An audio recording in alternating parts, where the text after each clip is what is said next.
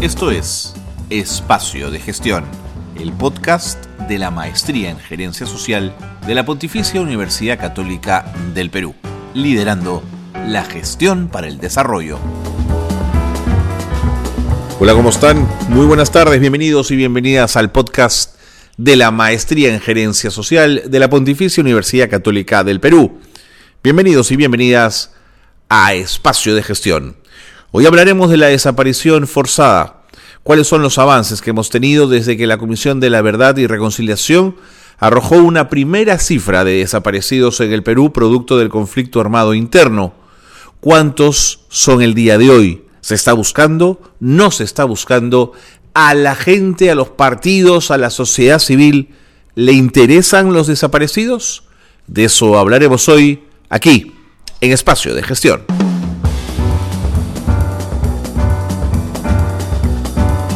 Bien, y tal como lo habíamos anunciado en el programa, hoy vamos a hablar de los desaparecidos.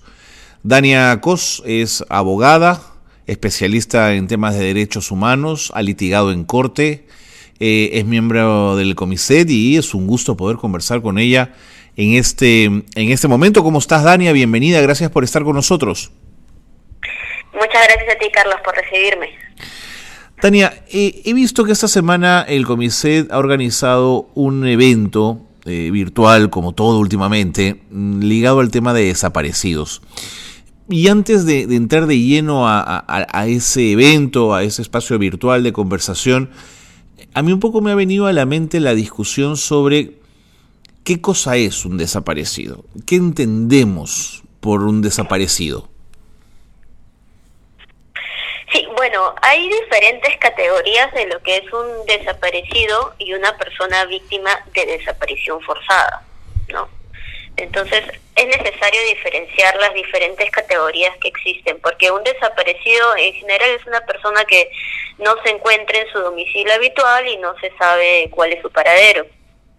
¿No? Y esto sucede frecuentemente y todos los días. Hmm. La diferencia con los casos de desaparición forzada es que la persona que ha sido víctima de una presunta desaparición forzada ha sido detenida, arrestada o secuestrada por algún funcionario público o incluso por terceras personas con la autorización, apoyo o tolerancia de este funcionario público. Es decir, interviene el Estado como el agresor, el artífice de la desaparición.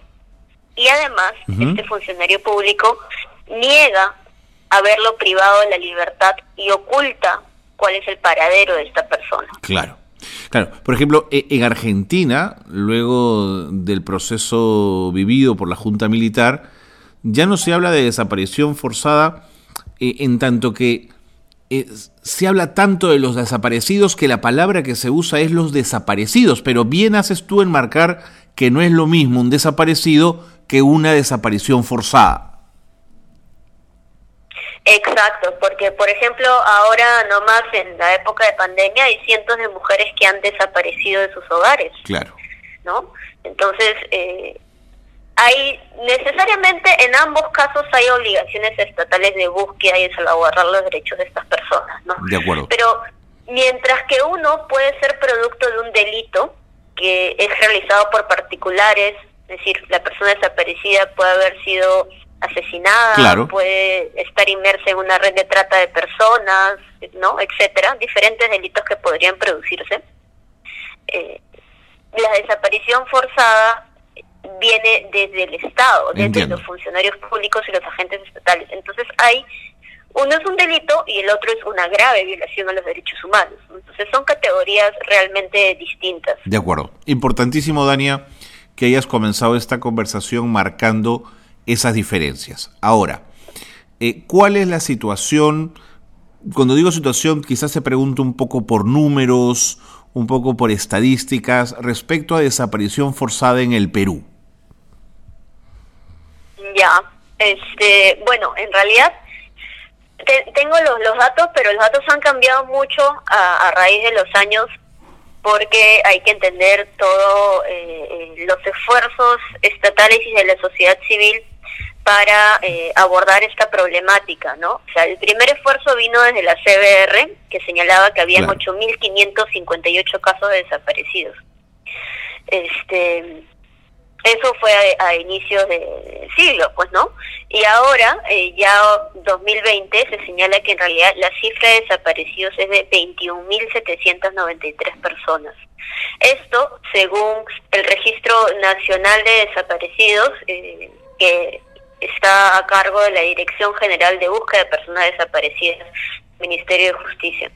Estas son cifras a junio de este año, ¿no? En, pero en ambos casos, ese volumen de personas asociado al conflicto armado interno que vivió el Perú.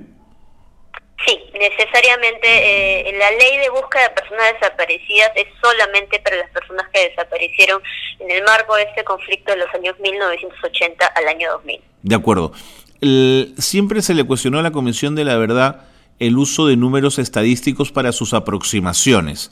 ¿Los 8.000 que dio la Comisión de la Verdad fueron conteo o fueron estadística?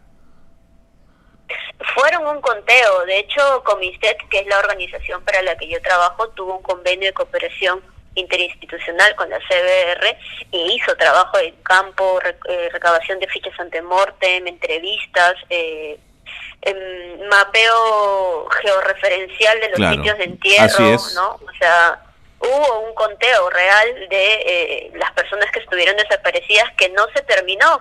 De hecho, cuando eh, la CBR culmina su mandato por un dos temas de plazo y entrega su informe final, reconoce que esta cifra no es una cifra real. Y Comiset eh, se dio a la tarea de culminar el, registro de personas desaparecidas y de sitios de entierro en la región de Ayacucho y visitó el 95% de las localidades y la cifra se elevó. ¿no? De acuerdo, entonces ese diferencial numérico es por un tema de plazos. Es por un tema de, plazos, de recursos, de voluntad, ¿no? Entonces no había, este, porque la CBR no es este, la entidad encargada de la búsqueda. Sí, pues, es verdad. Entonces, eh, no había, digamos, una institución estatal oficial que sea la encargada de, buscar estas personas y hacer esta estadística, ¿no? La información de la CBR fue, fue complementándose con información de sociedad civil, incluso información del Ministerio Público, pero no es sino hasta el año 2016 que se publica la ley de búsqueda de personas desaparecidas, que recién hay eh, en el Estado una entidad, una dirección específica que es la Dirección General de Búsqueda del Ministerio de Justicia, encargada de determinar cuál es la cifra oficial. De acuerdo. Dania, desde el informe final de la Comisión de la Verdad y Reconciliación hasta hoy, ¿cuáles han sido los esfuerzos del Estado eh, para poder encontrar a los desaparecidos? Bueno, ha transitado eh, por diferentes caminos, ¿no? Porque la CBR, como te comenté hace un momento, no es la, entidad encargada de la búsqueda. Quienes estaban haciendo la búsqueda era el Ministerio Público a través del Instituto de Medicina Legal y el equipo especializado, el EFE, que creo, ¿no? Los forenses. Este, pero en realidad se toparon, eh, las víctimas se toparon con un problema y es que el Ministerio Público en realidad tampoco es una entidad dedicada exclusivamente a la búsqueda. Ajá es una, es una entidad que eh, determina responsabilidades de carácter penal. Entonces, estos eh, procesos de búsqueda estaban inmersos dentro de una investigación cuyo propósito principal no era encontrar a la víctima, sino determinar quién fue el autor y el responsable de su desaparición. Entonces, hubieron ciertos avances, sí, con eh, el Ministerio Público a la cabeza de la, de la búsqueda de personas desaparecidas, pero de los 15.000, porque el Ministerio Público estimaba que habían 15.000 mm. desaparecidos, este, ya te das cuenta que la cifra subió, ¿no? De 8.000 en la CBR, el Ministerio Público estimó que habían 15.000 y de los 15.000 había entregado este, al año 2015-2016 que inicia, eh, se promulga esta ley de búsqueda, apenas unos 1.600 eh, restos restituidos a sus familiares, que es una cifra mínima. Claro, nada, de acuerdo. comparándola con la cantidad de desaparecidos. Así es. Pero precisamente por, por estos problemas de la investigación penal, que es una investigación que requiere el impulso de los familiares, de la aportación de medios probatorios, que en realidad este no no debería ser así, pues, ¿no? Porque los fiscales deberían asumir esa obligación de búsqueda como un deber mm. jurídico propio ¿no? Y salir a los escritorios y, e ir a tomar las entrevistas, pero en la realidad no sucede así, ¿no? Mandan las notificaciones y es la víctima que tiene que personarse y declarar, etc. Pero, pero Daria, además es un tema, tal como me lo cuentas también, de voluntad política, es decir, si existe un mapa de entierros donde podrían estar las víctimas, lo que hay que hacer es desenterrar y nombrar una comisión encargada con dinero para hacerlo. Ahí también hay un problema, ¿no? Si, eh, tú, tú lo planteas este en términos sencillos, no hay que desenterrar. Y ese fue también el problema del Ministerio Público. El Ministerio Público dijo, bueno, acá desapareció una persona, vamos a desenterrar. Iban con el equipo forense, cavaban y no se encontraban con un resto, se encontraban con decenas de restos. Claro. ¿No? Entonces, este, una vez que rescataban esos restos, solamente tenían la denuncia de una persona, los datos del ADN de una persona. ¿Qué hago con lo demás? Era la complicación. ¿Qué hago con los demás? ¿no? Y eso ha ocasionado que hayan más de mil restos almacenados en, las oficinas del, del, Instituto de Medicina Legal que no se saben a quién corresponde. No te creo. Entonces, esto, esta, esta lógica de intervención que se tenía inicialmente con el Ministerio Público, porque no es tan sencillo como que simplemente vamos y desenterramos, ha cambiado con la ley de búsqueda de personas desaparecidas, que eh, determina que se debe hacer una investigación preliminar con enfoque humanitario. ¿Qué es esto? Que es que eh, los especialistas con un equipo multidisciplinario del Ministerio de Justicia y la Dirección de Búsqueda hacen un trabajo de campo previo previo a la intervención del sitio de entierro, ellos tienen que saber qué sucedió en esa localidad, cuántas personas presuntamente habían desaparecido, etcétera, ¿no? Entonces, cuando llega, por ejemplo, una denuncia de que desapareció un familiar en, en esa época, eh, no se busca solamente esa persona, sino se busca a, a todas las personas que podrían haber desaparecido en las mismas circunstancias y en la misma localidad. Y una vez que se tiene ese informe de investigación humanitaria, que vendría a ser como una radiografía de lo que podrías encontrar abajo una vez que emplees las palas, recién se debe intervenir el sitio de entierro. Pero aún así, Dania, podrías quedarte corto con lo que encuentres. Sí, definitivamente puedes quedarte corto y es por eso que, eh, además, como complemento a la ley de búsqueda de personas desaparecidas en el 2018, se promulgó también la ley del banco de datos genético, que no existe hasta ahora, eh, no existía hasta ahora en Perú, digamos, un sistema informatizado en el cual la información del ADN del familiar pueda mm. ser cruzada con la información del ADN eh, de las personas que han sido encontradas, ¿no? De los de los restos que se analizan en el Ministerio Público. Entonces, tenías a, personas que se, se cruzaba la información de denunciante con resto encontrado, nada más. Y mediante, en, mediante este banco de datos genético se va a cruzar permanentemente la información de todos los denunciantes con todos los restos encontrados. Entonces, puede ser que una persona denuncie dentro de tres años, ¿no? Que se persone a, buscar a su familia dentro de tres años y el resto fue encontrado hace dos. ¿no? Pero como ya está la información del ADN de ese resto, se le toma la muestra familiar e inmediatamente se identifica. Claro, ya puedes hacer el cotejo.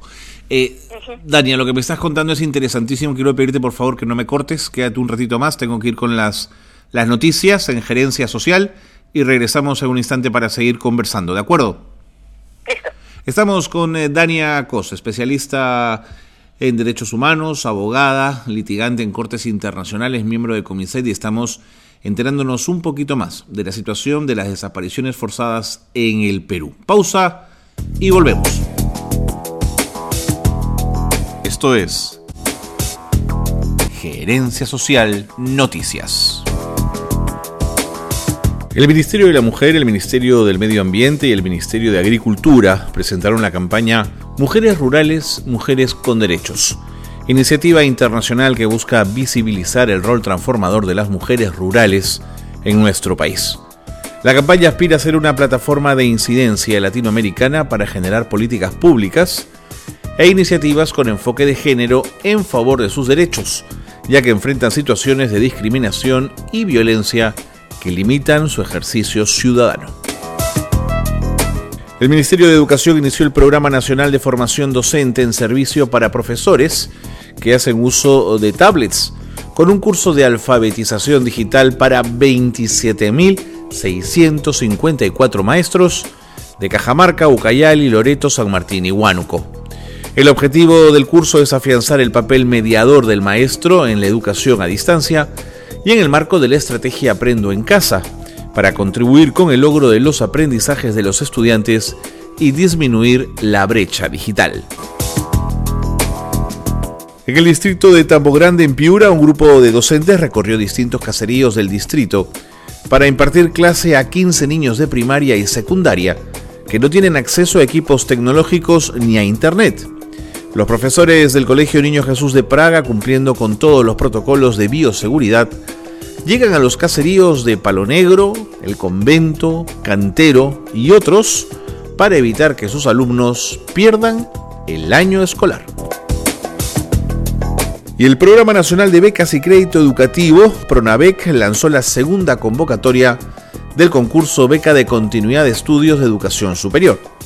Este concurso web está dirigido a estudiantes de educación superior afectados económicamente por la coyuntura del COVID-19.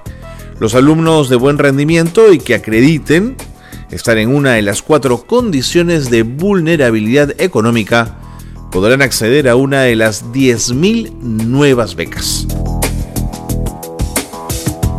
Hasta aquí las noticias de gerencia social que marcan la actualidad. Qué bueno que se han quedado con nosotros porque estamos eh, con Dani Acos, estamos hablando de las desapariciones forzadas en el eh, Perú.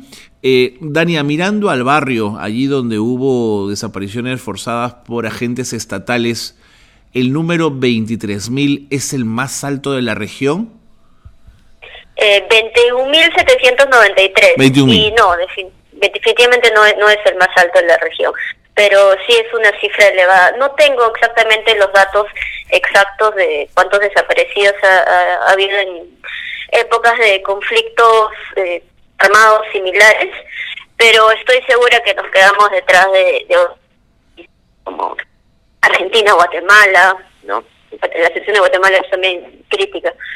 De acuerdo. Ahora, eh, siempre me resulta emocionante en el proceso de búsqueda de los desaparecidos en Argentina, cada vez que aparece un, eh, un nieto o un hijo de alguna de alguna madre o alguna abuela de Plaza de Mayo.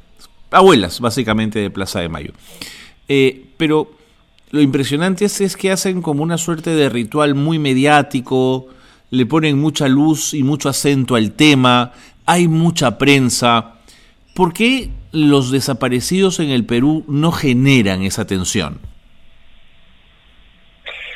Bueno, en realidad eh, no solamente los desaparecidos, ¿no? Yo diría que todas las víctimas del, conflicto armado, que son eh, casi 70.000, no generan mucha atención porque en su mayoría son personas eh, de zonas rurales, quechohablantes, ¿no? Que no tienen este, un estatus social que los haga como relevantes para el ojo público. ¿No? Y ese siempre ha sido el problema, ¿no? Porque se habla mucho de Tarata, ¿no? Se habla mucho de incluso la cantuta que sucedió en Lima, pero se habla poco de otros casos eh, más cruentos, eh, con mayor cantidad de víctimas y que hasta ahora quedan en impunidad, ¿no? De eso se habla menos. Mm. Entonces, creo que en realidad... Eh, la discriminación en el Perú es un problema eh, muy, muy enraizado y la invisibilidad que tienen estas víctimas forma parte de eso, ¿no? Pero lo cierto, eh, Dania, es que aunque pasen los años, siempre va a aparecer alguien reclamando un desaparecido. Sigo las noticias de España, por ejemplo, hay grupos que están diciéndole al gobierno hay que abrir lo que ellos llaman las cunetas, ¿no es cierto? Eh, los lugares al costado de la carretera donde están las fosas del franquismo, y estamos hablando de la década del 40 del siglo, del siglo XX, es decir, este es un tema que no puede quedar como que suelto, Dania. Así es, así es. Bueno, ahí hay dos, dos derechos, ¿no? Dos este, derechos. El derecho, en principio, el derecho a la verdad de los familiares de la víctima y la desaparición mm. forzada ¿no? Ellos están como en un duelo perpetuo porque nunca tuvieron ese proceso de luto que te permite enterrar a tus familiares con una sepultura digna conforme a tus propias creencias y rituales y, cerrar ese capítulo de tu vida, ¿no? Entonces ellos permanecen en un estado de duelo perpetuo que los lleva y los impulsa precisamente a seguir buscando a sus familiares hasta que lo encuentren, ¿no? Eh, y, el, y el otro problema y el otro derecho que se ve involucrado y es el que se habla ahora es el derecho a ser buscado.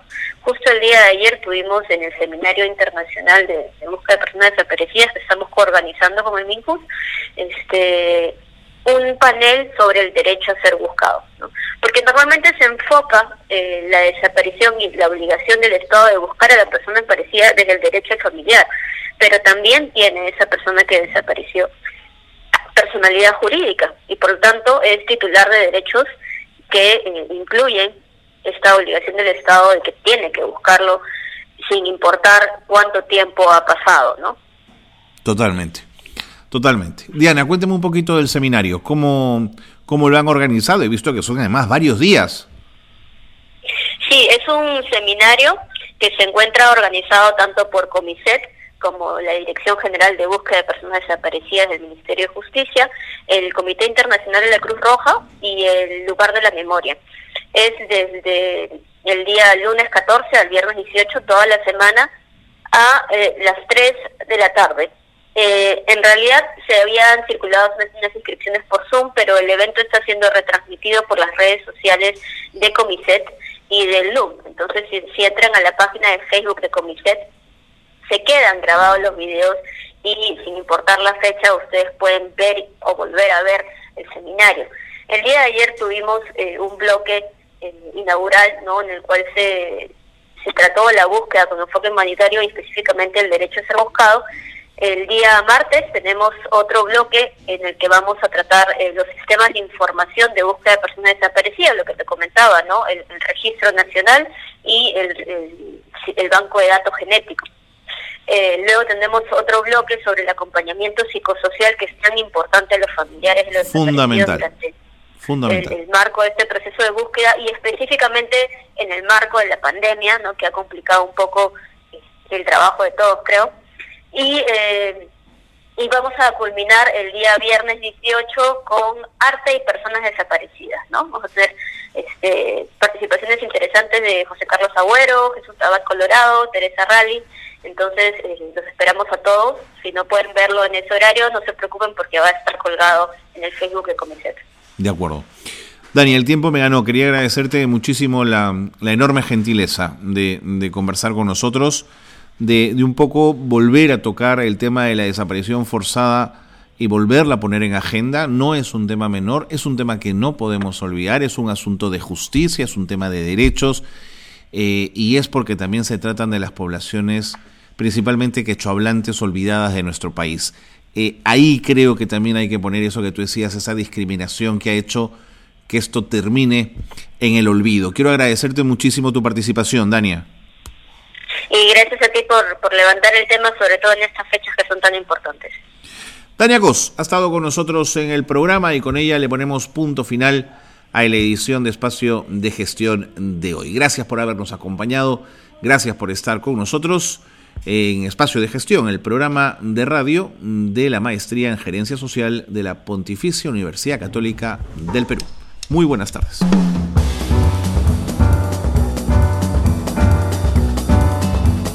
Hasta aquí una nueva edición de Espacio de Gestión, la gerencia social liderando la gestión para el desarrollo.